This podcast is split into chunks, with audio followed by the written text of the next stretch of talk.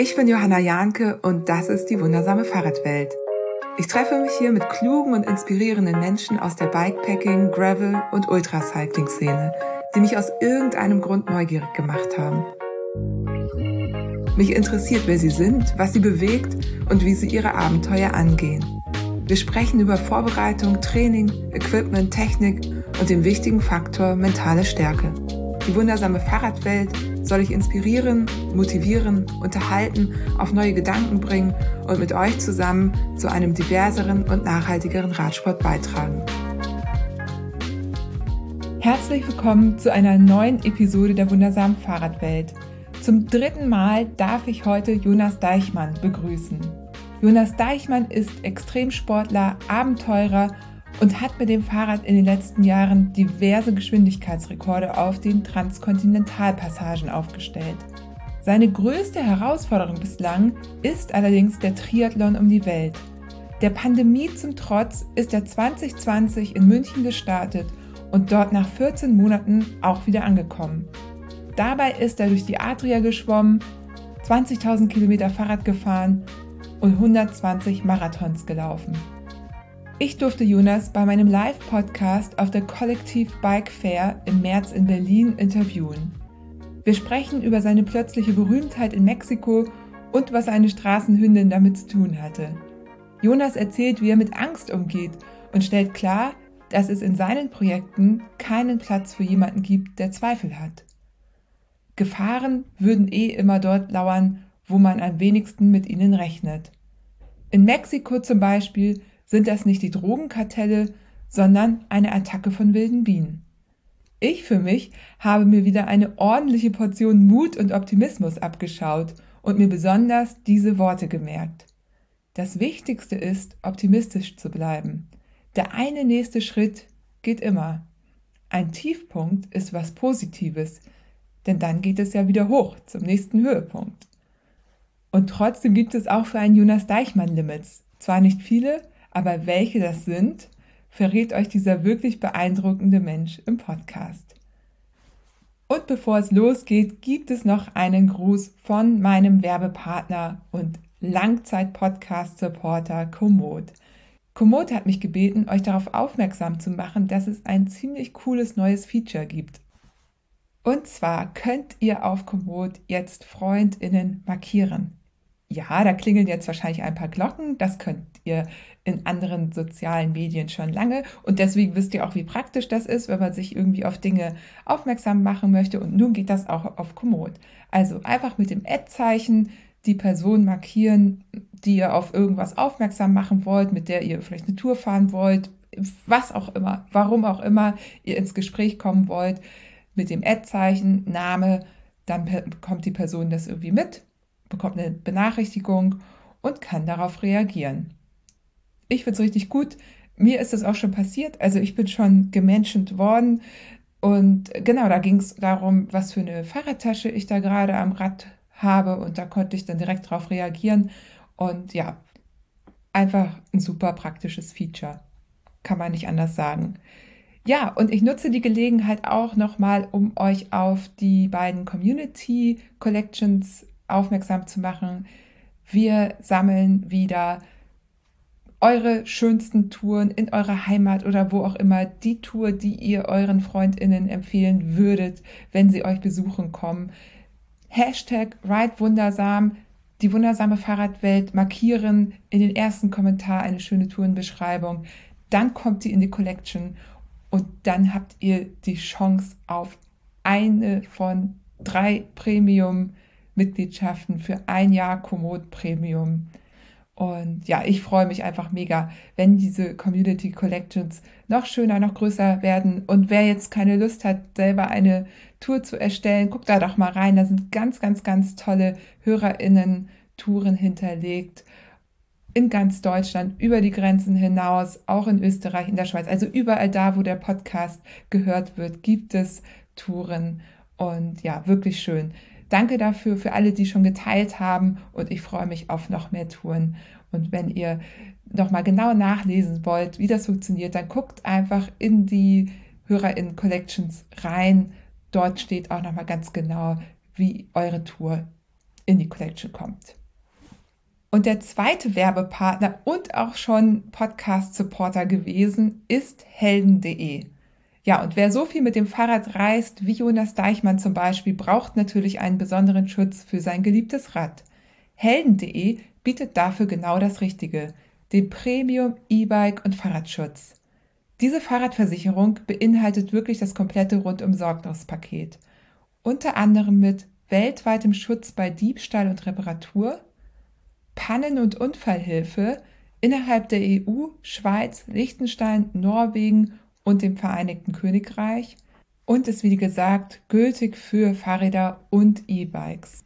Aber auch alle anderen FahrradfahrerInnen, die jetzt nicht in der Weltgeschichte unterwegs sind, sind bei helden.de bestens aufgehoben.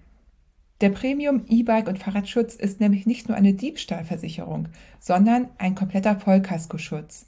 Der Verschleiß zum Beispiel ist inklusive. Und ich habe gerade neulich eine Nachricht von einem Hörer bekommen, der mir sehr begeistert berichtete, dass er Anfang des Jahres sein Fahrrad in die Reparatur gegeben hat und es eben eine Rechnung von über 200 Euro für Verschleißteile und eben Montage gab. Ja, und die hat helden.de komplett erstattet. Also, Verschleiß ist inklusive eine super gute Sache. Der Diebstahl von Fahrradzubehör ist ebenfalls abgesichert. Es gibt keine Selbstbeteiligung. Die Teilnahme an Radsportveranstaltungen ist abgesichert. Und alles ist komplett digital und jederzeit kündbar. Ja, und das Beste, mit meinem Heldencode Joja2 spart ihr dauerhaft jedes Jahr einen Monatsbeitrag auf den E-Bike und Fahrradschutz von helden.de. Alle weiteren Infos unter helden.de slash bike und ich habe euch das natürlich auch nochmal alles in der Podcast-Beschreibung verlinkt. Ja, und jetzt reicht es auch mit der Werbung für meine tollen Podcast-Partner. Und ich wünsche euch ganz viel Spaß mit dem Live-Podcast mit Jonas Deichmann auf der Kollektiv Bike Fair in Berlin im März 2022. Ganz viel Spaß! Check, check, check. hören uns alle oder hören mich alle? Ja, ne? Funktioniert. Ja, es ist erstaunlich ruhig hier. Ihr kommt wahrscheinlich auch alle gerade von der etwas wuseligen, lauten Messe. Habt vielleicht eure ersten sozialen Begegnungsschocks schon hinter euch. Und ja, ich möchte euch begrüßen zum ersten Live-Podcast der wundersamen Fahrradwelt in 2022. Und ja, freue mich sehr, sehr, sehr, sehr, sehr, dass Jonas gekommen ist. Jonas Deichmann hat einen Triathlon um die Welt gemacht. Herzlich willkommen, Jonas. Ja, danke dir und auch an euch. Hallo zusammen.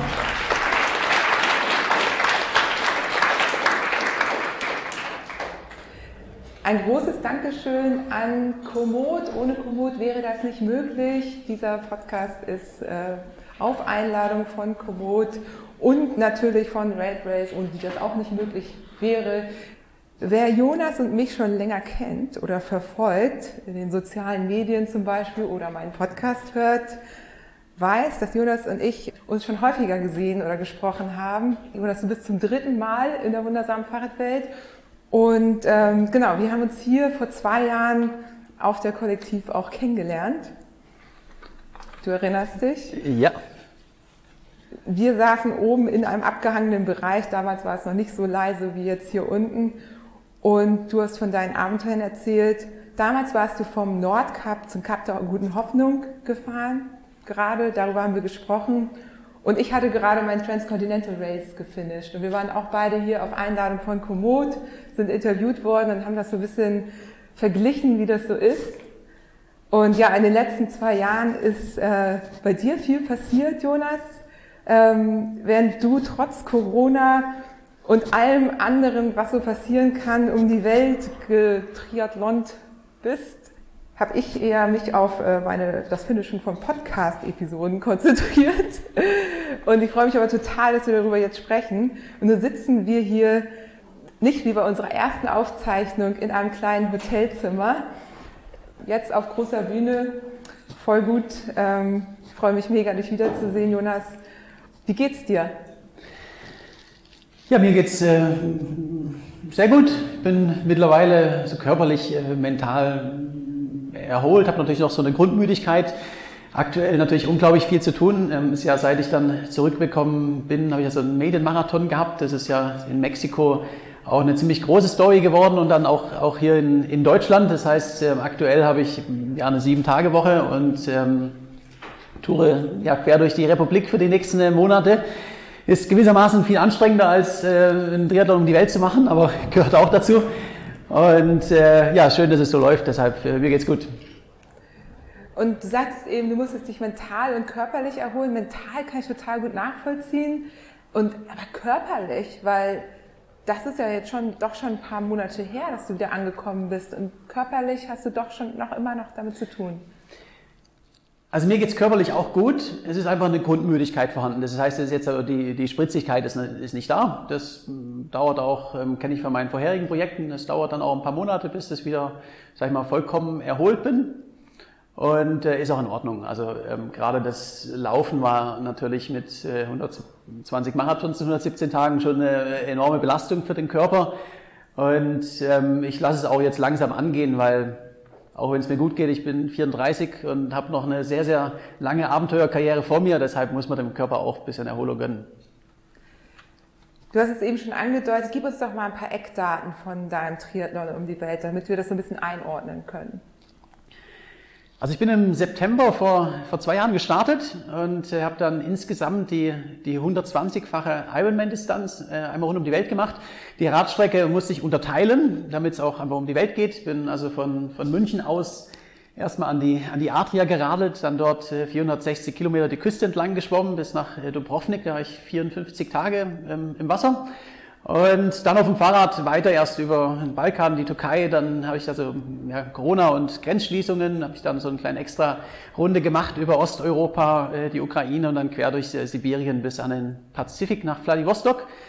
Und dann, das waren also 21.000 insgesamt die Radstrecke. Und dann bin ich einmal quer durch Mexiko gerannt. Ähm, das waren knapp über 5.000 Kilometer von Tijuana nach Cancun und nochmal ausrollen. 4.000 Kilometer zurück von, von Lissabon dann nach, nach München und dann war es geschafft. Und klar, wir haben jetzt schon einige Male gesprochen, aber ich glaube, nicht alle verfolgen jetzt alles immer ständig. Ähm, deswegen auch nochmal die Frage, warum Triathlon? Also warum nicht einfach Fahrrad fahren oder ich meine laufen, okay, schwimmen auch, hm. aber ja, wa warum?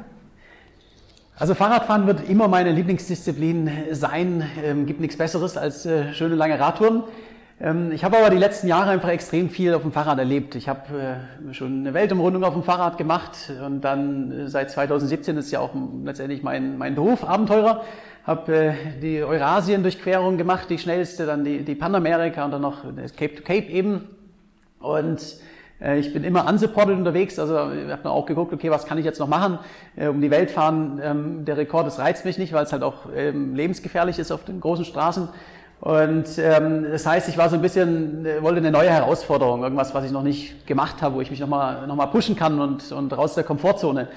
Und habe lange überlegt, was könnte ich machen. Die Idee kam mir auch tatsächlich bei meinem letzten Projekt, wo ich gerade durch die Sahara geradelt bin und da äh, habe ich dann ähm, ja, war mir klar, ich muss mir was, brauche was Neues. Und ich war auch ein sehr guter Läufer damals schon und habe mein Seepferdchen gehabt. Also ja, warum nicht ein Triathlon? Und, und wenn schon, dann richtig und einmal um die Welt, hat noch keiner gemacht. Also irgendeiner muss es, muss es mal machen. Und du, du hast ja als Vorbereitung, bist ja im Triathlon einmal um Deutschland rum. So. Gab es da Dinge, mit denen du gar nicht gerechnet hast? Also hast du da noch Sachen im Nachhinein für den Triathlon um die Welt verändert, wo du vorher gar nicht mit gerechnet hättest, dass es irgendwie ein Thema sein wird? Ähm, ja, also beim Schwimmen, das war das erste Mal, dass ich mit meinem Floß im Schlepptau geschwommen bin. Ich bin ja ähm, unsupported unterwegs gewesen und ich habe kein Begleitboot oder dann später Auto gehabt. Und habe das vorher, äh, ich habe mir von Ortlieb so eine, eine Maßanfertigung bekommen äh, von einem Floß, aber ähm, die haben das mal auf dem, auf dem See ein bisschen rumtreiben lassen und es hat funktioniert, aber in der Praxis muss man das auch erstmal testen und da war das dann für mich der, der Bodensee und ähm, das war hochinteressant. Ich habe dann auch noch ähm, ja, ein ganz paar ganz kleine Anpassungen gemacht äh, damit es dann auch für die Adria einfach perfekt ist. Und dann äh, beim Laufen auch äh, habe ich sofort gemerkt, ähm, ich bin damals noch mit so einem kleinen Mini-Rucksack gerannt Und äh, das geht gar nicht. Und äh, bin dann äh, umgestiegen auf Anhänger. Einfach der Grund dafür ist, Marathonlaufen ist von der Ausdauer her für mich ähm, überhaupt kein Problem. Die Herausforderungen sind letztendlich die Gelenke, machen die mit. Und jedes Kilo, was man mehr hat, ähm, drückt einfach auf die Gelenke drauf und daher geht Rucksack gar nicht. Das waren so die, die größten Anpassungen. Du hattest ja auch, also das war ja jetzt auch kein kleiner Anhänger, da war ja schon auch ein bisschen was drin. Ne? Was, was war da so drin? Also ich bin immer absoluter Minimalist. Ähm, Im Anhänger, da, es war auch ja, dann Mexiko, also schön warm. Ich habe ähm, Zelt dabei gehabt, Schlafsack, Isomatte, ein bisschen Elektronik und äh, ein paar Laufschuhe. Ähm, ja, und Essen und Trinken. Insgesamt sind wir dabei so circa 15 Kilo mit also Anhänger und Gepäck zusammen. Hat natürlich immer so ein bisschen geschwankt mit, ähm, wenn ich in der Wüste war und die Distanzen ein bisschen länger waren. Aber vor allen Dingen ähm, hat es geschwankt, weil die Mexikaner mir die ganze Zeit irgendwelche Geschenke gemacht haben und ähm, das am Ende alles in meinem Anhänger geendet ist. Bin mal durch ein Melonenanbaugebiet ge gelaufen, haben sie mir Melonen geschenkt, aber halt nicht eine, sondern fünf. Und man darf sie in Mexiko nicht ablehnen. Und ich habe sogar Steine mal angeboten bekommen, so große. Und was hast du dann gemacht? Also mit den Melonen, jetzt nicht mit den, mit den anderen Steinen. Äh, also ich habe dann ja auch eine Polizeieskorte bekommen in Mexiko und die hat sich immer über die ganzen Geschenke gefreut. Das, äh, die waren immer ganz begeistert, wenn sie mir, mich betreuen durften den Tag. Ach super, ja, das war, das war ja voll Win-Win. Ne? Du konntest dich bedanken, konntest es einfach weitergeben. ja, überhaupt, Mexiko war ja tatsächlich eigentlich nur Plan B, ne? weil sie dich nicht in die USA gelassen haben. Ähm, und letztendlich hast du ja gesagt, das war viel, viel, viel besser, durch Mexiko zu laufen. Was, warum war das so toll? Also, also Mexiko war am Ende ähm, Plan C, weil nach Kanada bin ich auch nicht reingekommen. Und ähm, Mexiko war aber das ja, beste Abenteuer, was ich je hatte. Also manchmal ähm, können auch aus ein bisschen Pech und Unglück auch tolle Sachen entstehen. Ähm, zum einen landschaftlich ein Traum mit, mit der Wüste in Baja California und Traumstrände und Regenwald und Sierra Madre, also ex, extrem interessant. Und auch die Essen, Kultur ist alles spannend, aber vor allen Dingen die Leute, weil die sind so verrückt, die Mexikaner. Ähm, man weiß, man fragt sich jeden Morgen, wenn man aufwacht, schon, was passiert heute schon wieder? Und ähm, das sind so Dinge, was man sich niemals einbilden kann, was das sowas überhaupt mal passiert. Und ähm, ja, ich wurde ja dann auch ähm, ja, so eine nationale Berühmtheit in Mexiko, nachdem mir eine Straßenhündin ähm, gefolgt ist und die dann da auch zu Mexikos berühmtester Hündin wurde und ich dann gleich mit. Und ähm, danach ähm, wurde das so ein Volkslauf mit, äh, mit Party und Mariachi-Bands und allem und äh, ja, war nicht mehr die Einsamkeit wie aus Sibirien.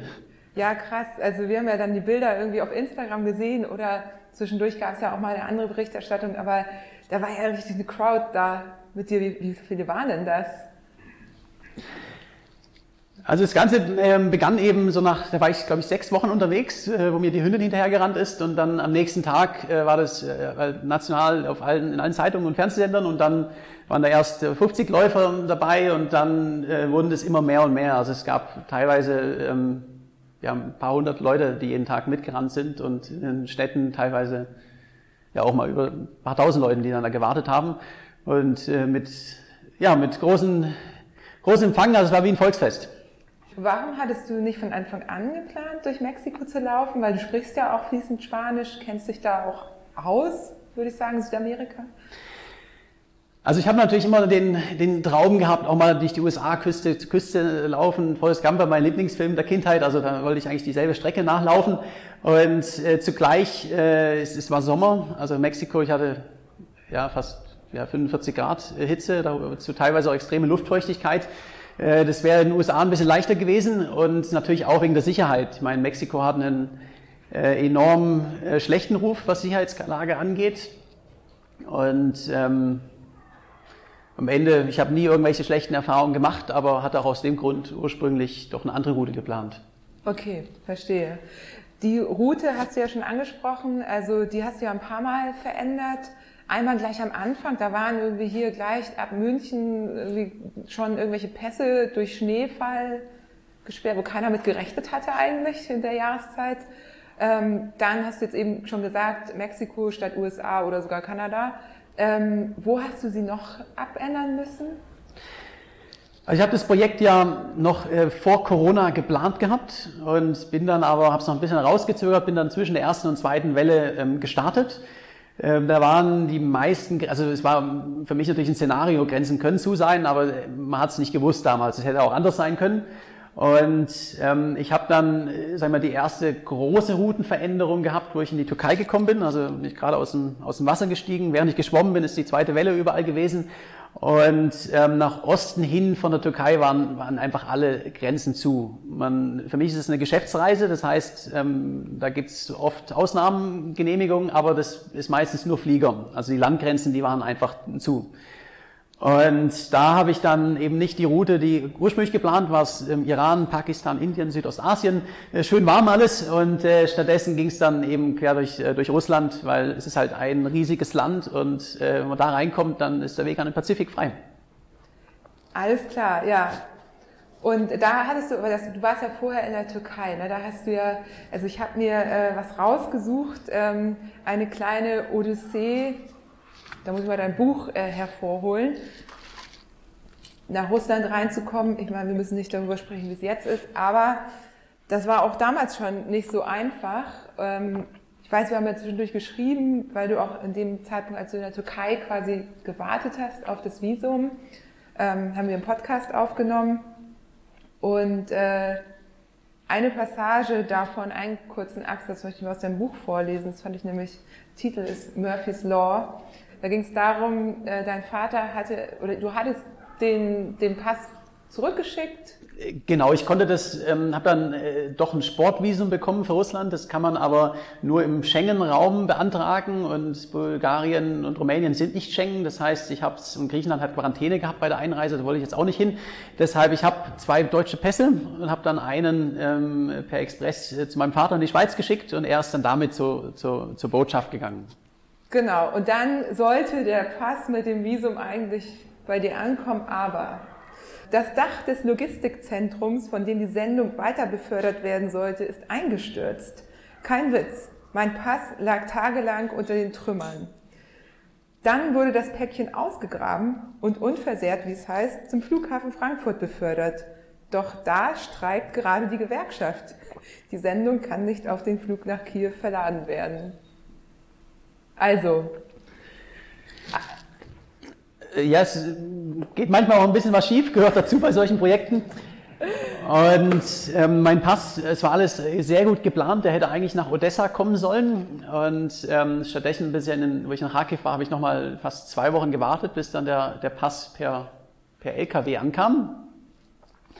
Das waren ja am Ende Verzögerungen, aber ähm, ja, kann man nicht ändern.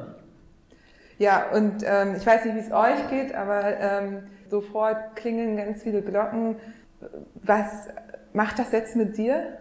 Also ich bin, habe natürlich jetzt auch einen persönlichen Bezug dazu, ähm, wo ich dann äh, gerade in Kharkiv auch angekommen bin, hat mich so der, der einheimische Audax, also so ein Fahrradclub aufgenommen und ähm, ich bin ja äh, ja, fast zwei Wochen habe ich dort gewartet, habe dann bin dann bei jemandem eingeladen worden, die haben mich auch zum Fahrradfahren überall rumgezeigt und haben mir so ein, ja, ein Animationsprogramm gehabt, also wirklich super nette Leute. Und äh, von denen, so ein paar habe ich auch noch ein bisschen Kontakt und äh, einer kämpft jetzt, ähm, andere ist geflüchtet und ähm, die Stadt ex ja, existiert nicht mehr, wird alles zerbombt. Ähm, ich sehe auch Bilder, wo ich davor stand vor den Gebäuden und die gibt's nicht mehr. Also es ist äh, heftiger. Und äh, ich muss aber trotzdem sagen, ähm, ich bin danach durch Russland gefahren und habe auch nur unglaublich nette Leute getroffen und äh, die hilfsbereit waren und deshalb Krieg ist Politik von Putin und ähm, Einzelnen, aber ähm, auf ukrainischer und auf russischer Seite nicht von der, von der normalen Bevölkerung. Das sind auf beiden Seiten einfach ja, größtenteils sehr, sehr nette Leute. Ja, es ist ja auch total schwer, jetzt hier irgendwie so öffentlich darüber zu reden. Also was man kurz auch sagen kann, Markus Weineck, dein Filmer, war ja vorhin auch noch hier, der ist gerade schon wieder los, der fährt morgen nach Kiew und ja, also der Markus ist ja, ich bin so circa 85 Prozent der Zeit alleine gewesen bei dem Projekt. Äh, ist aber auch ja im Buch und ein Film entstanden. Das heißt, ähm, es war so etappenweise immer jemand dabei und das war meistens der Markus, der dann auf dem Fahrrad hinter mir hergefahren ist und dabei gefilmt hat. Äh, er ist auch durch die Ukraine mitgefahren und hat auch, ähm, ja, er kommt aus Dresden und hat mit seiner Firma auch immer sehr, sehr starken Bezug zu Osteuropa und der Ukraine. Und er fährt jetzt aktuell, ähm, jetzt das zweite Mal, dass er in die, in die Ukraine auch fährt und dort äh, einfach ähm, ja, Medikamente und andere Dinge ähm, jetzt bis kurz vor Kiew bringt. Ja, also ja, krass.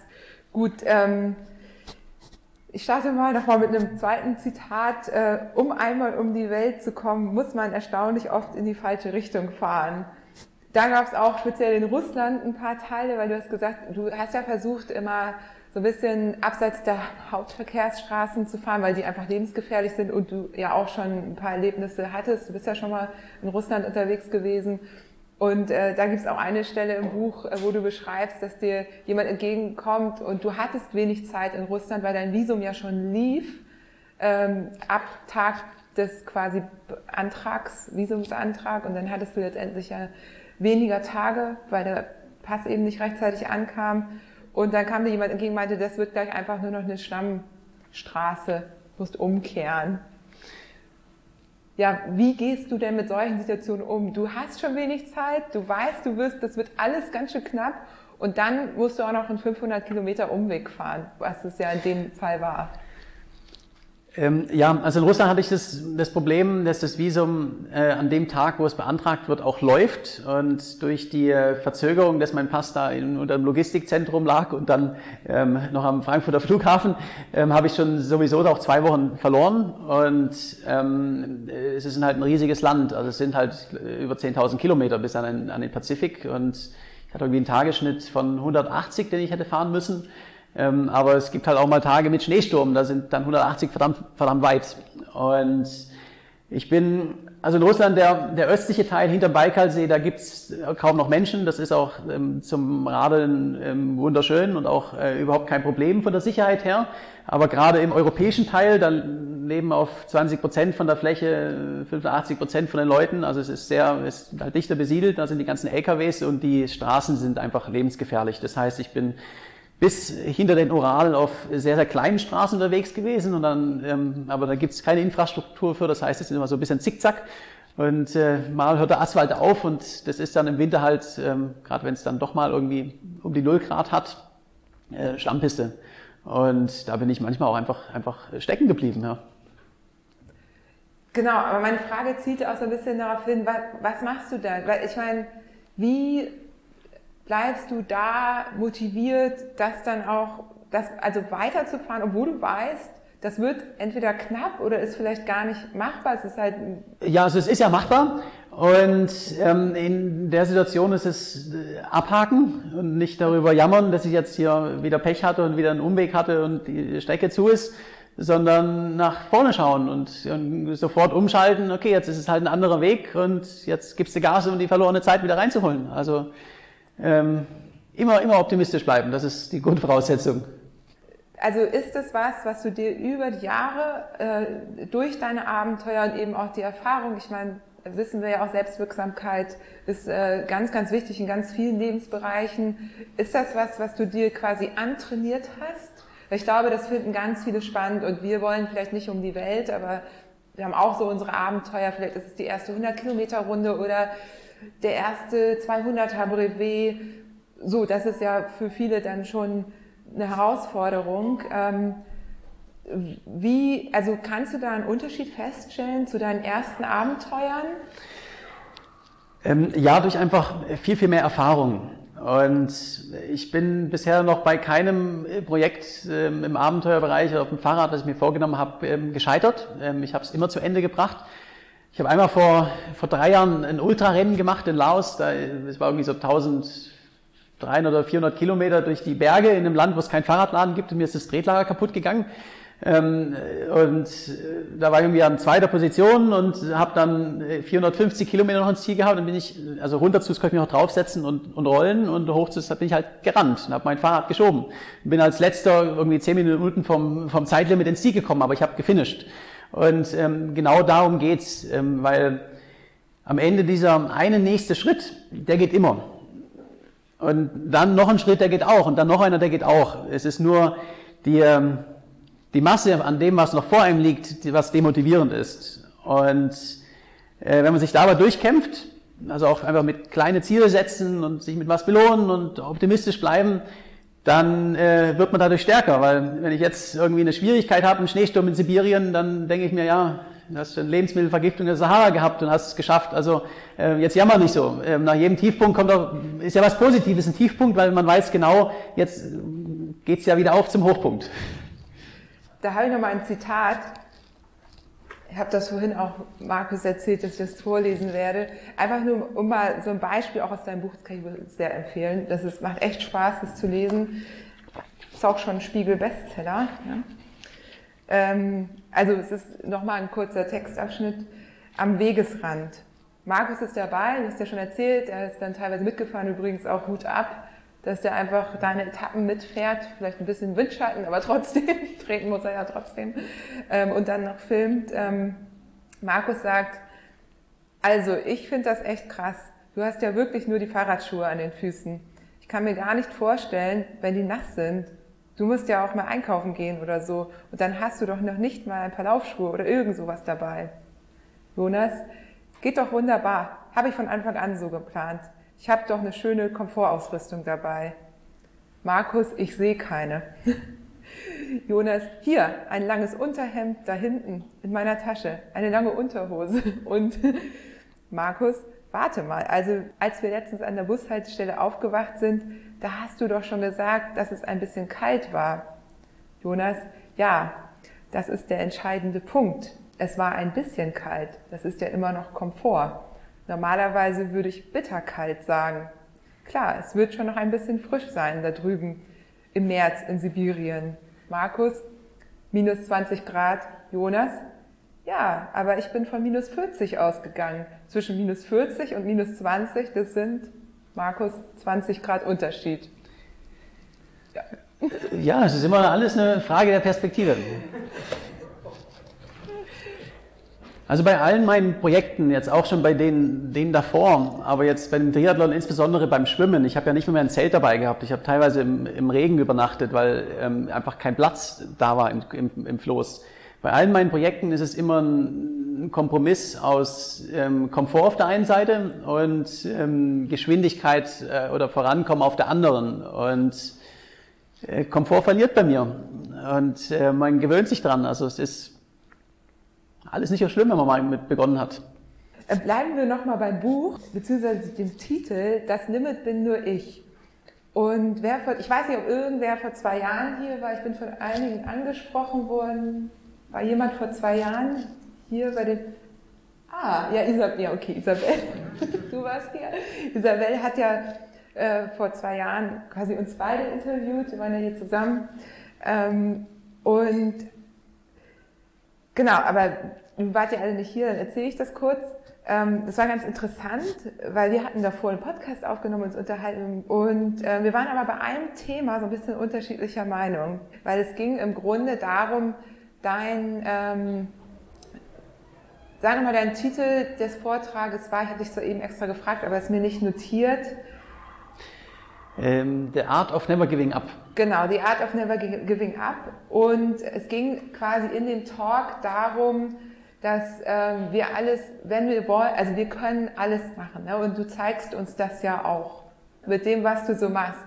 Und es war ganz spannend, weil ich stand da vorne, ich war das Transcontinental Race gefahren und ich habe zwei Kinder und äh, habe diverse Dinge, Verpflichtungen und habe dann gesagt, ja, aber ganz so einfach ist es auch nicht. Da haben wir dann nochmal drüber gesprochen, dass, dass das eben, klar, ich bin, ich bin mein Limit, aber es gibt ja immer noch Dinge, die einen doch irgendwie limitieren, wobei du auch sagst, ja, aber die müssen einen nicht limitieren.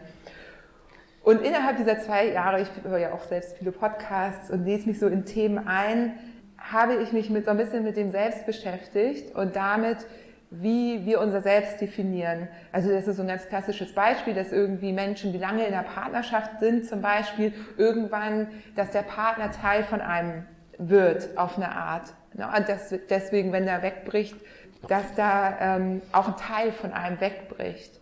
Und ähm, wir definieren sozusagen unser Ich und Achtung, gefährliches Halbwissen, das wissen bestimmt noch Menschen besser als ich, aber wir definieren quasi auch unser Ich über Beziehungen, die wir haben. Deswegen sind auch Beziehungen zu Menschen so wichtig.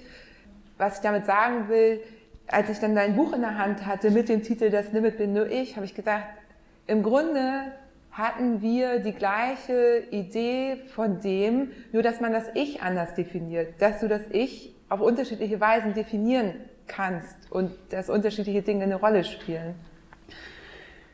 Also am Ende, ähm, klar haben wir alle ähm, Faktoren im Umfeld und oder Beeinträchtigungen und so, die Dinge schwieriger machen. Aber am Ende ist es auch eine Frage der, der Priorisierung. Ähm, ich sage ja nicht, dass jeder einen Marathon laufen will. Wenn, wenn man eine Familie hat, dann ist die Prio und das ist auch vollkommen in Ordnung.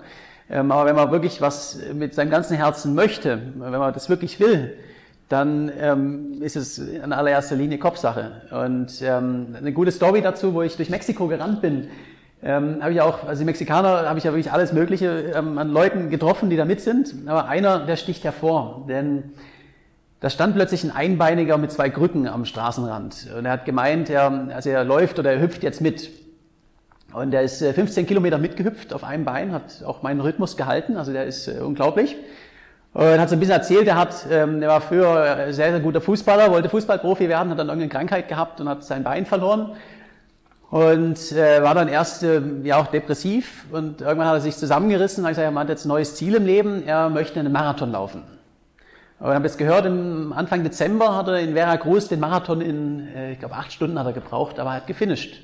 Äh, auf ein Bein. Da sind wir wieder bei limitierende Faktoren. Ähm, aber wenn das der Traum ist, äh, ist vieles machbar. Bist du denn an Limits gestoßen? Gab es denn irgendwas? Also das allergrößte Limit, was ich hatte, waren doch tatsächlich die Grenzschließungen. Denn ähm, da hängt es in der Adria ein Unwetter oder ein Schneesturm in Sibirien, das ist ziemlich hart, aber ähm, trotzdem kann ich mich da irgendwie durchkämpfen. Das hängt an mir.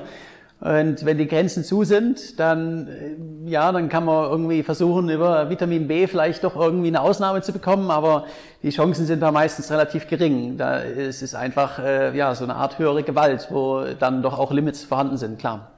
Ja, also klar, also dann doch äußerlich und persönliche Limits? Ähm, das habe ich, äh, zum einen das Schwimmen war persönlich eine, ähm, Schwimmen und Laufen waren für mich ähm, sehr, sehr spannende Erfahrung aus dem Grund auch, weil beim Radfahren, ich habe das ein einziges Mal im Leben gehabt, dass ich nicht mehr weiterfahren konnte. Das war in, äh, in Patagonien, äh, Wind irgendwie 110 kmh oder sowas. Ähm, ich konnte mein Fahrrad selbst stehen, ging nicht mehr. Das ist, du bist einfach weggeweht worden. Ähm, da ähm, konnte man nicht mehr Fahrrad fahren. Aber ansonsten, ganz egal, was die Bedingungen sind, äh, auf dem Fahrrad, man kommt immer irgendwie vorwärts. Und ähm, beim Schwimmen ist es erstmal sehr, da geht man, gerade im Meer, ist man ganz schnell wieder auf dem Boden der Tatsache.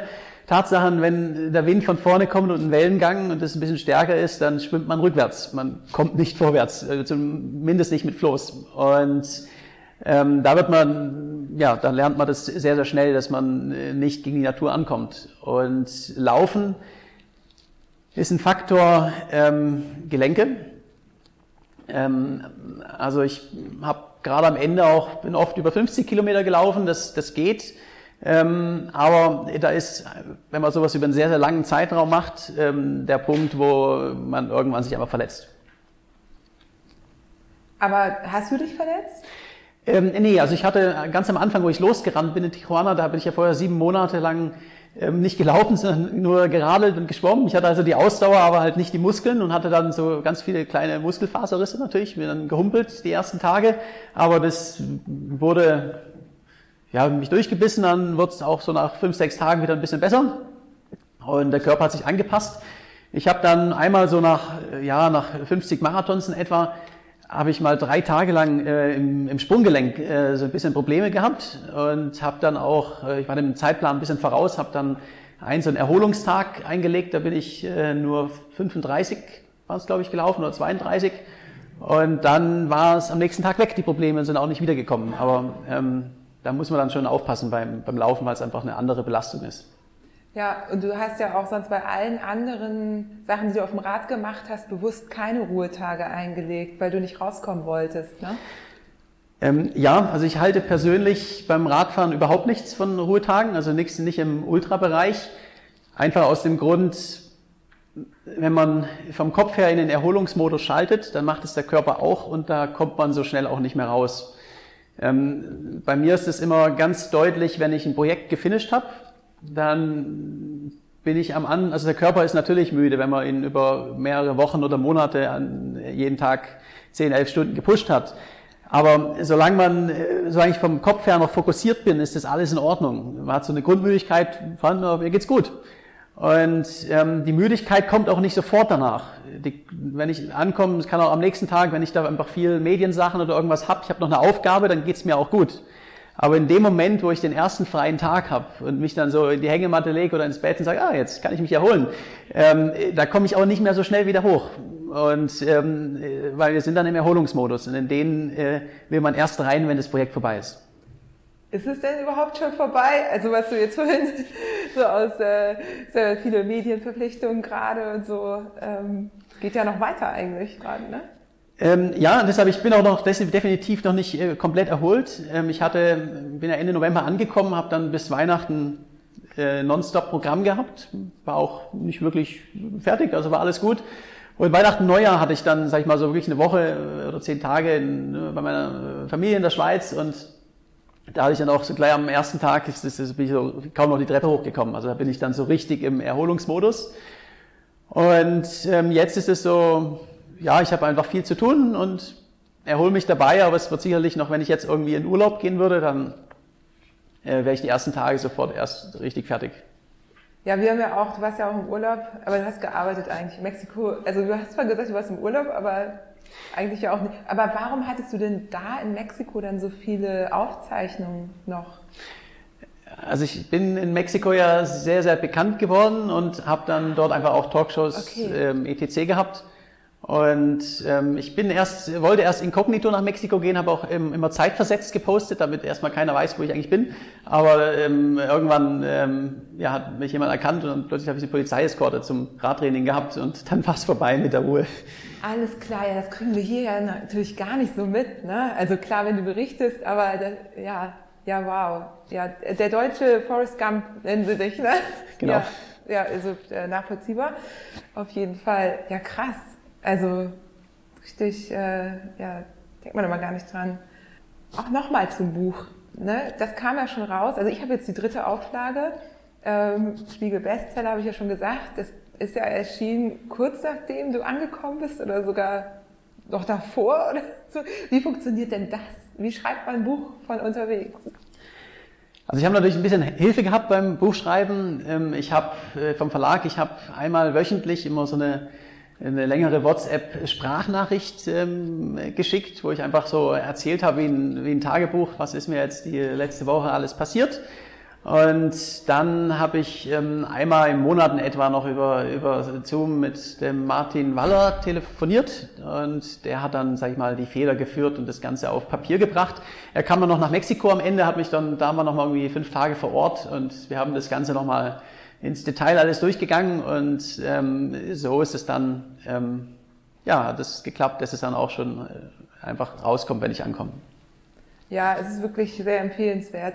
Und eine Frage, die auch ähm, von einem Podcast-Hörer kam, konnten ja auch vorher fragen, war, wie du das eigentlich gemacht hast mit deinem Equipment, weil du ja dein Fahrrad schlecht beim Schwimmen hinter dir herziehen konntest. Wie, was, wie hast du das logistisch geregelt alles? Also auch das war viel Vorausplanung, ähm, gerade weil es auch Zölle gibt und ähm, so Fahrräder und andere Dinge auch gerne in, im Zoll stecken bleiben für sehr lange Zeit. Ähm, also auch da muss ich mal vorausplanen. Ich habe, wo ich dann angekommen bin an der Adria, ähm, habe ich vorher über Instagram ähm, äh, ja, Radfahrer gefunden, die auch äh, Triathleten, der auch in Dubrovnik äh, lebt und habe dann mein Fahrrad per Post nach Dubrovnik geschickt und es hat dann da auf mich gewartet, wo ich angekommen bin. Und äh, den Laufanhänger zum Beispiel, der äh, ist von einer amerikanischen Firma, aber wie gesagt, durch den Zoll bringen ist wieder schwierig. Das heißt, ich hatte da jemanden kontaktiert, auch über Instagram lief das, der ein Triathlet, der äh, in San Diego, also auf amerikanischer Seite arbeitet, aber in Tijuana äh, lebt und jeden Tag die Grenze überquert und der hat mir das rübergebracht und hat es mir dann am Start übergeben und ähm, so war das mit letztendlich jedem äh, kleinen Ausrüstungsstück hat so seine ganz persönliche Geschichte, wie es denn zu mir gekommen ist. Aber ähm, viel, viel Arbeit, ja. Ja, und ja, genau, Vorausplanung, aber auch der Support von der Community, das ist ja auch spannend, ja. Äh, ja, also auch wenn, wenn mal irgendwas schief läuft und ähm, irgendwie ich ein Teil brauche oder irgendwas, äh, Mechaniker oder irgendwas. Ähm, in Russland habe ich das mal gemacht, ich habe gepostet, okay, wo gibt's einen guten Radladen?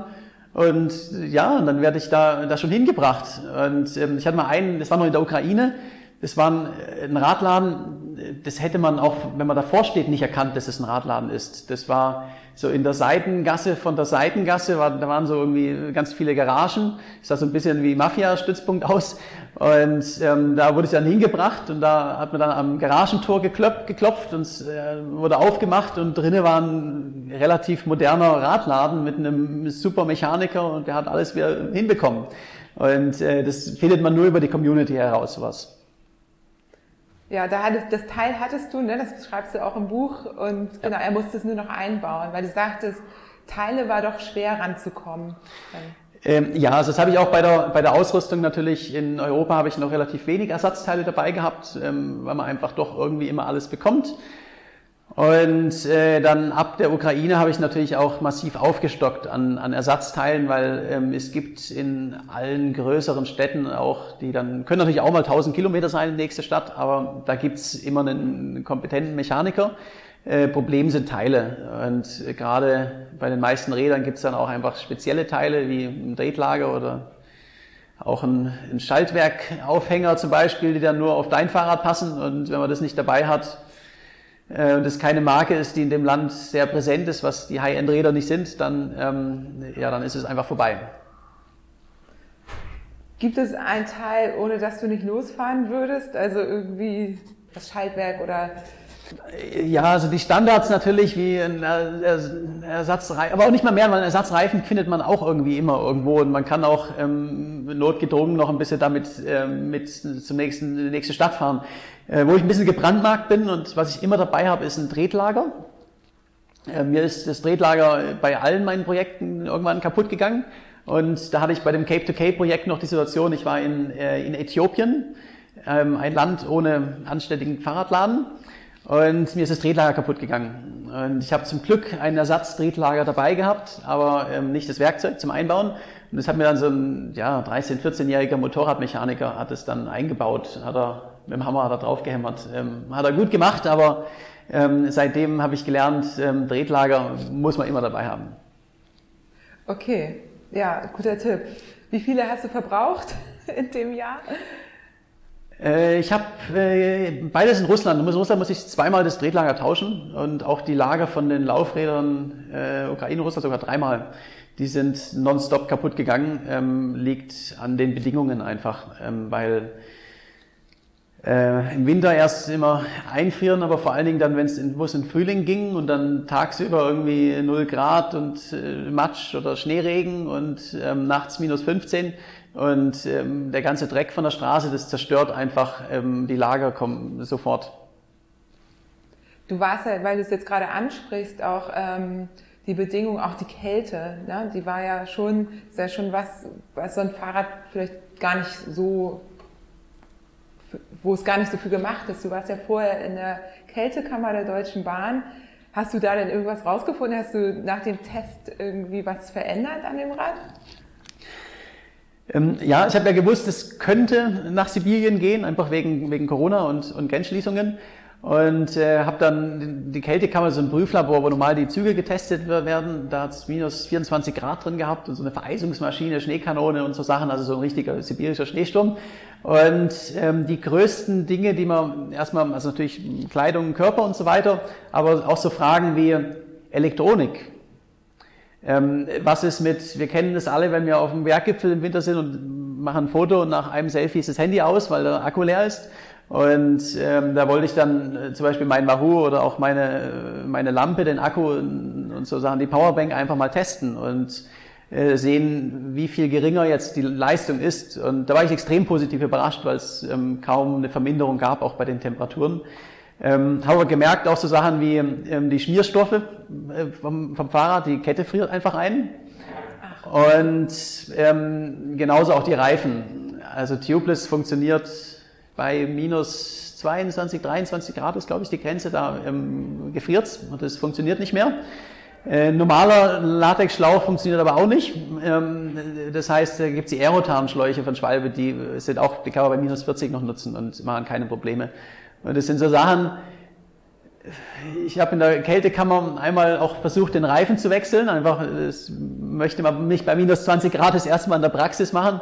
Das, sind, das kriegt man kaum noch hin. Das ist einfach alles steif gefroren und ähm, wenn man die Handschuhe auszieht, nach drei, vier Minuten äh, wird es dann auch langsam kritisch. Das heißt, ja krass, ähm, denkt man gar nicht so drüber nach vorher. Und dann bist du wirklich mit diesen Aerotan-Schläuchen gefahren. Äh, ich bin immer so ein bisschen gewechselt zwischen Tubeless und Aerotan, aber wo ich, sage ich mal, Gefahr hatte, dass es mal bitter, bitter kalt wird, da dann äh, die Aerotan-Schläuche rein. Ja, okay. Ja, ich habe die auch schon gesehen, aber auch noch nicht getestet. Aber äh, interessant zu wissen, dass auch normale Schläuche da nicht mehr funktionieren würden. Ähm, ja, die werden so ein bisschen äh, spröde und äh, man hat einfach ja, viele Platten. Und man will den Platten nicht wechseln bei den Temperaturen. Nee. Was macht man, wenn die Kette einfriert? Ähm, da hilft dann nur draufpinkeln. Das war eine rhetorische Frage. Ich habe das nicht gesehen. Ja, ja ähm, ich bin ja gar nicht so für Kälte, deswegen wundere ich das umso mehr. Hitze ist in Ordnung, aber Kälte, gab es da noch irgendwie was, wo du, wo, wo du gesagt hast, also auch beim Fahren, wo du gesagt hast, irgendwie das das war jetzt krass. Also ich meine, man sieht halt immer diese mega Handschuhe. Ich weiß, du hast eine dicke Jacke an und so, aber gab es da noch irgendwie was, wo du sagst, bei Kälte, das hat geholfen? Also der, die schwierigsten Tage waren gar nicht die richtig kalten. Wenn es äh, minus 20 Grad hat, dann ist es eine sehr, sehr trockene Kälte und da äh, vor allen Dingen nicht schwitzen, also auch einfach nicht zu schnell fahren, an den Anstiegen schön langsam Tempo rausmachen, Jacke auf, ausnehmen, Jacke aufmachen, um nicht feucht zu werden. Und ähm, dann, dann geht, es, geht es ganz gut. Die wirklich schwierigen Tage sind dann für mich die gewesen, wo es ähm, dann auch schon im Frühling einfach tagsüber Schneeregen hat und alles ist nass. Und nachts fällt die Temperatur dann im Zelt auf minus 15 und äh, alles ist patschnass und dann ist es richtig kalt. Äh, mit dem Highlight morgens dann in die, in die steif gefrorenen Schuhe äh, reingehen. Und das Wichtigste ist immer trocken schlafen das heißt, ähm, ich habe, auch wenn ich jetzt weiß, okay, da kommt jetzt äh, am nächsten, nächsten Tag, da kommt kein Hotel, die Distanzen sind so lang, ähm, du wirst wieder zelten und nochmal zelten. Und ähm, wenn ich jetzt noch ein paar trockene Socken habe, ähm, dann ziehe ich morgens wieder die nassen an um, und fahre damit los. Einfach ähm, damit ich äh, trocken schlaf, weil äh, mit nassen, kalten Füßen, Füßen dann hat man halt Erfrierungsrisiko. Aber solange man nachts trocken ist, taut, taut dann auch alles wieder auf und es, es geht auch schon irgendwie. Ja.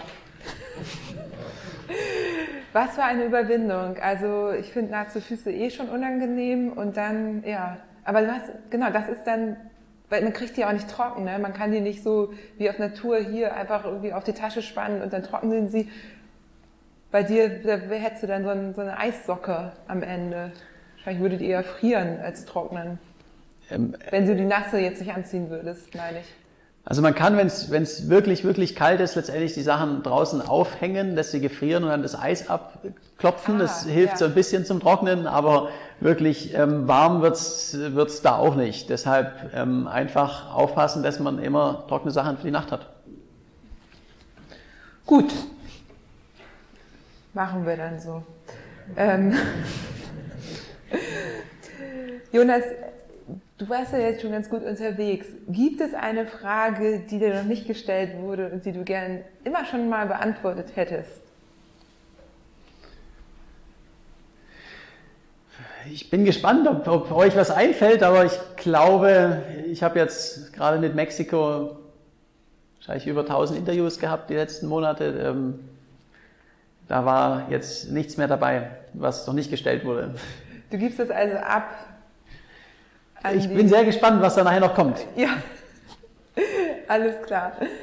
Bevor wir dann auch öffnen und die Runde starten, äh, man kann ja demnächst deinen Film sehen. Und äh, es gibt äh, vielleicht Menschen, die ähnlich äh, einen falschen Eindruck haben wie ich. Ähm, ich dachte nämlich, den gibt's schon längst, aber das war im Grunde nur ein kleiner Teaser, der während der Outdoor Film Fest, äh, wie heißt das? Outdoor? Die European Outdoor Film Tour, genau. die hat so einen Kurzfilm, der war 15 Minuten gebracht. Und ähm, jetzt kommt im Mai auch, äh, auch hier in Berlin ähm, die, die Langversion äh, von dem Film. Der geht dann fast zwei Stunden. Ähm, das Limit bin nur ich äh, in die Kinos. Hat hier am, in Berlin, ich glaube am 10. Mai ist die, die Premiere in Berlin. Genau, hier liegen auch ein paar Flyer rum. In Hamburg am 15. Das habe ich mir gemerkt. Ähm, genau, du, du kommst auch, Markus ist auch dabei. Da gibt es nochmal quasi dokumentarisch ähm, alles in Bildform, was, was du erlebt hast. Freue ich mich schon drauf. Ja, das war so, ich dachte, ach, da gab es doch schon einen Film und habe das dann irgendwie gar nicht gesehen. Dachte, jetzt kommt der halt nochmal, weil war ja Corona. Natürlich war er noch nicht in den Kinos, jetzt, aber dass es da richtig Spielfilmlänge gibt, ja. War mir gar nicht klar. Also Werbung sei hiermit dafür gemacht. Ähm, und wie geht es für dich weiter? Hast du schon ein nächstes Projekt? Äh, ich habe immer ein nächstes Projekt, das, das äh, braucht man auch, weil sonst, das war jetzt mein Leben für, ja mit Vorbereitung für zwei Jahre und äh, wenn es dann vorbei ist, man hat kein neues Projekt, auf das man sich freuen kann, dann ist das ja auch ziemlich traurig. Ähm, ich bin jetzt die nächsten Monate erstmal einfach viel, viel beschäftigt mit Vorträge. Es gibt auch noch eine große Vortragstour ähm, im Mai und September und ähm, ja, Buch und Film etc. Ich mache so ein paar kleinere Projekte dieses Jahr und nächstes Jahr ähm, geht es dann für mich wieder einmal um die Welt, aber auf eine, eine neue Art und Weise ähm, und äh, wird noch ein bisschen, äh, könnte ein bisschen länger dauern als der Triathlon um die Welt, aber er ist noch, noch top secret. Ich habe schon probiert, was rauszufinden. Es gibt gibt so ein paar Podcaster, mit denen haben wir uns schon ausgetauscht. du kennst sie auch. Und äh, wir spekulieren, es hat vielleicht was mit den Polen zu tun, aber weil du bist ja so, so rum, also niemand, der den Podcast jetzt im Nachhinein hört, sieht, was ich gerade gemacht habe. Also ich finde die Pole äußerst interessant und äh, auch mal in die Antarktis durchqueren ist sicherlich auf meiner, auf meiner To-Do-Liste auch. Ähm, ob das jetzt Teil von meinem nächsten Projekt ist, das kann ich jetzt noch nicht verraten. Das ist okay. Eine Frage habe ich dann noch. Äh, du bist jetzt geschwommen, gelaufen und Rad gefahren. Welches, also ich, ich glaube, wir wissen alle, dass Radfahren schon so deine Lieblingsdisziplin ist. Ähm, wird es was mit Radfahren zu tun haben? Ähm, auch das ist streng geheim. Radfahren ähm, wird immer meine Lieblingsdisziplin sein und ähm, Teil von meinem Leben. Ähm, wird auch Teil, wird sicherlich auch in zukünftigen Projekten sein. Ähm, ich finde es aber auch trotzdem spannend, muss ich sagen, auch äh, Neues auszuprobieren. Vielleicht auch nochmal eine ganz neue Disziplin kann auch mal sein. Äh, was es wird als nächstes, das werde ich noch nicht verraten. Okay. Ihr könnt ja auch nochmal euer Glück versuchen in der Fragerunde. Die würde ich jetzt eröffnen. Wir machen das so, wir haben nur zwei Mikrofone. Ähm, Isabel, genau, sammelt so ein bisschen, wer Fragen hat und schickt euch dann zu mir quasi rüber. Solange ihr noch überlegt, ich habe von meinen HörerInnen äh, Fragen gesammelt.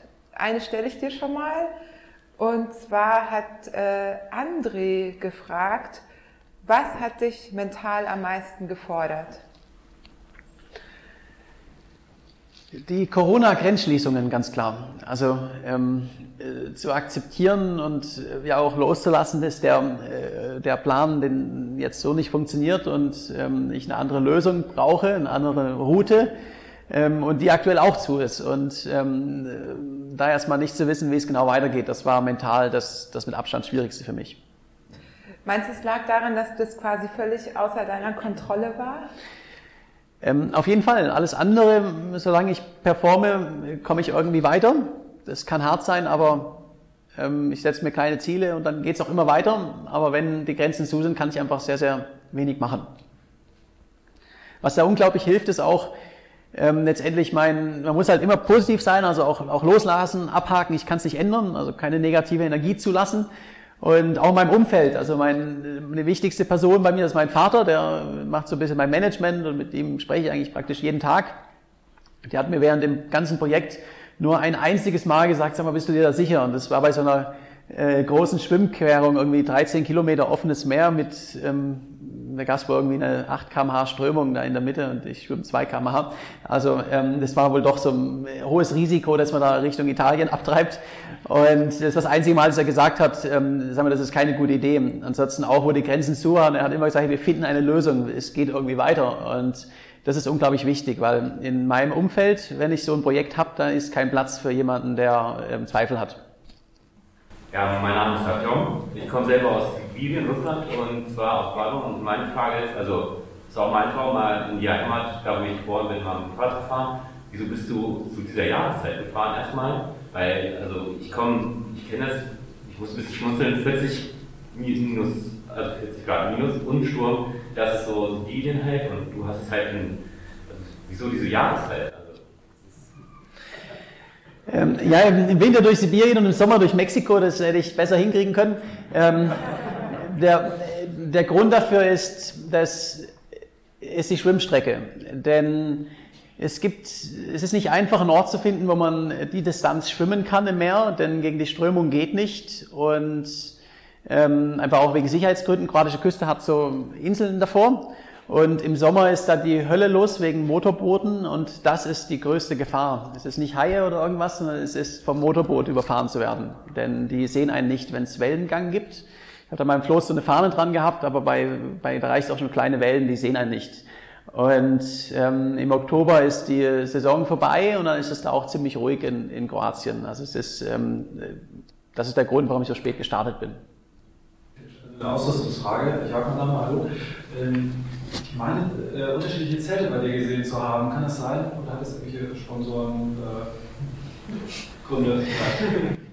Ähm, ja, ich habe einmal das Zelt gewechselt. Ich bin ja, ähm, sagen wir beim Schwimmen ich, bin ich ohne Zelt gestartet und habe dann ein äh, Winterzelt äh, von Fjellräven gehabt für die äh, gerade für Russland oder dann ab, ab Dubrovnik ähm, was einfach ein bisschen dicker ist, wo auch definitiv kein Wind reinzieht und ähm, also ein bisschen mehr ähm, ja, Komfort und Wärme hat. Und dann bin ich in Mexiko aber umgestiegen auf zum einen ein freistehendes Zelt, äh, was auch ein bisschen leichter ist und wo man die, äh, was ein Innenzelt hat, was alleine steht, weil ich in der Wüste gerade auch immer ohne, einfach nur ohne, ohne Außenzelt geschlafen habe damit ich da einfach unter dem Sternenhimmel bin und geht super schnell und alles, aber ich brauche das Innenzelt wegen den Klapperschlangen und, und äh, Taranteln. Das war letztendlich der Grund. Da fällt mir auch noch eine Frage ein. Bei Cape to Cape gab es ja einen Löwen. Gab es diesmal auch wieder irgendwie einen spannenden Besuch von einem Tier? Ähm, ja, also natürlich La Coqueta, die Hündin, war mein Highlight. Ähm, ansonsten, wir sind, sag mal, Klapperschlangen habe ich natürlich ähm, zu Besuch im Zelt, am Zelt gehabt, aber ähm, ja, die klappern, bevor sie dann wirklich zu nahe kommen. Und äh, Skorpione, äh, Taranteln, alles in Mexiko. Äh, Quallen beim Schwimmen, die waren nicht so toll. Und äh, ja, das wilde Hunde und so weiter, aber ähm, alles, alles Standard. Also da war Mexiko am aufregendsten. Oh, ähm, eine schlechte Erfahrung habe ich tatsächlich gehabt äh, mit Tieren diesem, diesmal. Äh, wilde Bienen. Ähm, das war in, in Südmexiko, in Oaxaca. Und ähm, ich bin da ja, auf so einer Straße gerannt, habe auch zum Glück habe ich da eine Polizeieskorte hinter mir gehabt. Und ähm, äh, da hat, also ich habe auch das Nest gesehen und da hat wohl irgendjemand bei ihnen das Nest zerstört, weil die waren einfach aggressiv und haben mich attackiert. Und ich bin dann sofort umgedreht, bin gerannt, aber die haben mich verfolgt und das sind, ähm, da waren noch andere Läufer dabei, also wir wurden alle komplett zerstochen. Äh, irgendwann hat die, die Eskorte hat er neben uns gehalten, schnell reingehüpft ins Auto, die Türen zugemacht und dann gewartet, bis die wieder weg sind und dann weiterlaufen. Äh, das ist nämlich auch ganz schön, ganz schön gefährlich, falls man einen allergischen Schock hat. Hallo, erstmal, ich bin Ralf. Nur eine Frage. Bist du unterwegs irgendwann mal krank geworden oder hast dich verletzt? Und wie bist du darauf vorbereitet? Vielleicht gerade bei Schnittverletzungen oder wenn es dir dann wirklich mal schlecht geht, kannst du dann Hilfe herbeirufen oder hast du deine Versorgung dabei, dass du dich weitestgehend selbst versorgen kannst?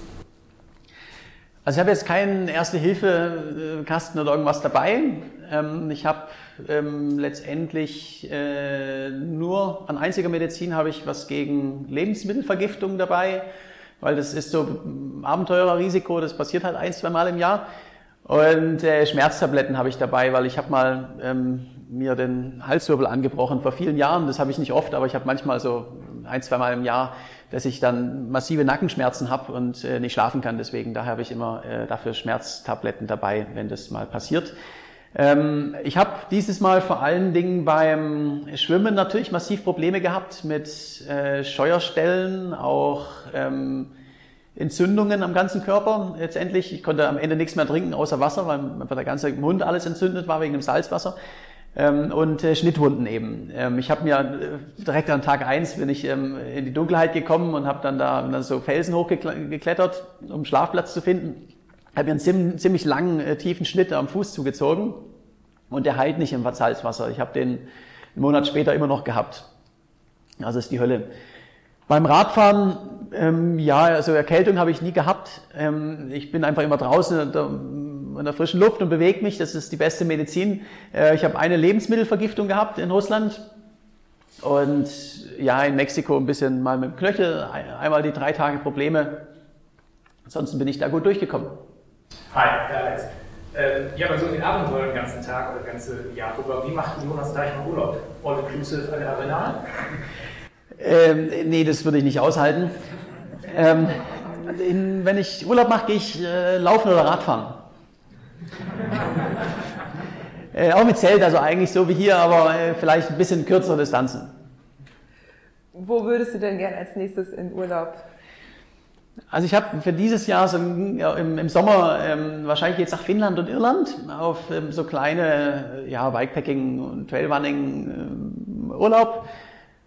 Und dann, ähm, ja, muss ich gucken. Also ich wollte noch ähm, definitiv eine, eine Fatbike-Winterexpedition machen dieses Jahr äh, im Winter. Mal gucken, ob es irgendwie Alaska oder, oder Lappland wird. Ähm, auf, das auf jeden Fall. Und also ich finde den Strand ja auch schön, aber dann, äh, es wird mir halt dann doch einfach nur rumliegen, wird mir halt sehr schnell langweilig. Ja, wo ich bin, äh, Micha. Ähm, ich wollte fragen nochmal zu dem, zu dem Thema mentale Gesundheit und so, ähm, zum Thema Angst. Also du hast dich ja zum Teil in sehr gefährliche Situationen gebracht. Wann ist für dich ein Punkt erreicht, wo du gesagt hast, das ist jetzt zu gefährlich, das kann ich nicht machen? Also jetzt Mexiko, Drogenkartelle, Sibirien, minus 40 Grad, Schneesturm und also wie gehst du mit dem Thema um? Ähm, ja, es macht natürlich bei allem, was ich mache, vorher eine, äh, sag ich mal, in meinem Kopf auch eine Risikoanalyse und äh, entscheide, ist es das wert? Also und ähm, äh, da, also ich würde jetzt auch nicht auf den K2 hochklettern, weil es mir einfach zu gefährlich ist. Ähm, beim Schwimmen ist das wahrscheinlich höchste Risiko. Ähm, und es ist nicht wie bei Haiattacken, das habe ich vorher gegoogelt und ähm, äh, gibt es im Mittelmeer nicht. Also die Haie gibt es, aber sie machen nichts. Ähm, die höchste Gefahr sind, sind äh, Motorboote. Und ähm, auch, äh, ich meine, das hat man noch gewissermaßen unter Kontrolle, weil man einfach die Route so wählt und den Zeitplan und alles. Ähm, ich hatte einmal das Gefühl, die, Situation, dass ich in die Dunkelheit gekommen bin bei einer Querung und war dann so drei Kilometer vor der Küste und es war im, mitten im Meer und es war stockfinster. Das war so das einzige Mal auf dem Projekt, wo ich wirklich auch Angst hatte. Mit Drogenkartellen ähm, in Mexiko, ja, die ich gucke natürlich, kenne natürlich auch Narcos und äh, Netflix und Hollywood-Filme, äh, ist auch die Realität vor Ort. Und ähm, ich bin vor allen Dingen in Sinaloa dann, äh, wo ich das Festland drüber bin, ähm, die Sierra Madre hochgerannt und es ist äh, Narco-Staat, also die haben die, es ist de facto die Regierung und ähm, die sind auch vorbeigekommen und ähm, da kamen halt zwei Männer auf dem Motorrad an mit, mit Maschinengewehren, haben mich angehalten, aber sie wollten ein Selfie mit mir machen, sie folgen mir auf Instagram. Und ähm, danach war ich unter ihrem Schutz. Ähm, sie haben mich einmal noch darauf hingewiesen, ähm, da war so ein, das habe ich ein bisschen spät gemerkt, da war so ein, ja, ich habe abends nichts mehr zu trinken gehabt und es war schon Zeit, dass ich einen Schlafplatz suche. Und ich habe dann so ein paar Häuser gesehen, habe gedacht, dann gehe ich da hin und frage, ob ich da was zu trinken bekomme. Dann bin ich dahin, habe gesagt, okay, das ist ein bisschen seltsam. Da stehen Männer mit Walkie-Talkies auf dem Dach und äh, so große Benzinkannen, ähm, ja, Tonnen, also Flugzeugbenzin. Das war so ein Verladeplatz vom Kartell. Und ähm, die haben dann als ja auch gemeint, ja, ihr habt ja eine Drohne. Ähm, die dürft ihr gerne über der Straße Jonas filmen, aber ähm, wenn es über die Hügel geht, dann schießen wir sie runter. Also es war auch vollkommen ernst gemeint. Aber ähm, die Kartelle ist, man muss wissen, wo man hin darf und wo nicht und sich ja manchmal auch weggucken, keine Fragen stellen, die einen nichts angehen letztendlich. Ähm, dann ist es auch ähm, vollkommen in Ordnung ähm, von, der, von der Sicherheit.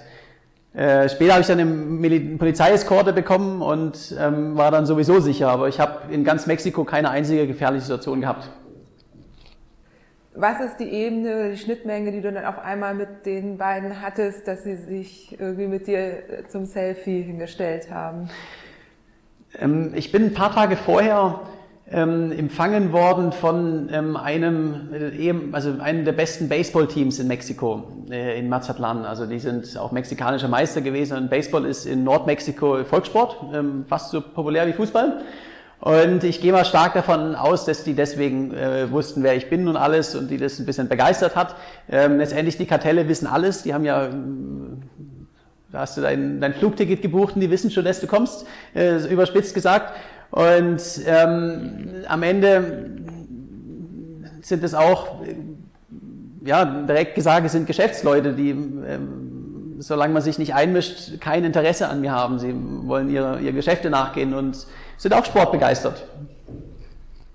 Hallo, ich bin Michael. Ich habe eine kurze Frage. Wie gehst du mit dem Thema Ernährung? Handelst du dich so von Supermarkt zu Supermarkt oder nimmt man einfach das nächste, was so am Straßenrand ist?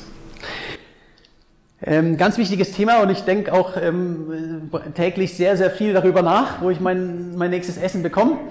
Ähm, ist es ja in den meisten Ländern gibt es nicht die Infrastruktur, die wir hier haben. Ähm, das heißt, es sind kleine Tante-Emma-Läden, wo es Kekse und mm, so Sachen gibt. Oder halt ähm, Restaurants am Straßenrand. Und ich esse ganz einfach, ganz egal was ich finde, Hauptsache viel. Und das sind manchmal Tacos in Mexiko oder äh, Pelmeni in Russland und viele Kekse. Ähm, ich kann auch bei McDonalds essen und habe meine Energie, ähm, Hauptsache Kalorien. Also ich kann da einfach nicht wählerisch sein. Ja, das war's. Jonas, vielen Dank. Ich äh, weise nochmal darauf hin, dass wir natürlich schon zweimal gesprochen haben. Ähm, zu, wir haben ziemlich intensiv über den Schwimmabschnitt gesprochen, weil wir kurz danach den Podcast aufgenommen haben. Du hast schon erzählt, Quallen, langer Bart, der geschützt hat, aber auch nur ein bisschen und so. Also das kann man alles nochmal nachhören und natürlich den ersten Podcast auch nochmal. Aber wer sich jetzt speziell für dieses Thema nochmal interessiert, kann da auch nochmal reinhören. Vielen Dank, dass du da warst. Alle Fragen sind beantwortet. Es geht los mit der Kinotour im Mai. Dann die Vortragsreihe, großer multimedialer Vortrag, einmal im Mai und einmal im September. September ja. Genau. Und das Buch ist natürlich auch sehr empfehlenswert. Ich habe es schon fast durch. Ja, dann danke dir und danke euch allen.